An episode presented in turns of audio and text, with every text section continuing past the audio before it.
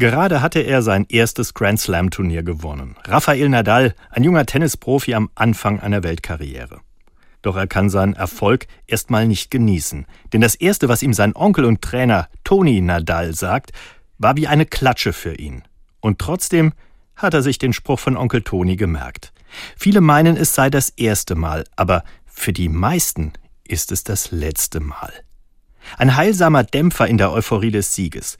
Denn die große Gefahr auf dem vermeintlichen Höhepunkt der Karriere ist, dass es nun immer so weitergeht. Aber das geht nur mit harter Arbeit und mit Demut vor dem Erreichten. Wer in solchen Momenten des Triumphs überschnappt, der hat meistens schon das nächste Spiel verloren. Wer der Erste unter euch sein will, der sei euer Diener. Damit hat schon Jesus in der Bibel Standards gesetzt. Macht nur zur Selbstdarstellung benutzt, wird nicht lange halten. Da ist das Scheitern vorprogrammiert. Es war gut, dass Toni Nadal seinen Neffen auf den Boden zurückgeholt hat. Vermutlich hat er ihm genau so den Weg zu einer Weltkarriere geebnet.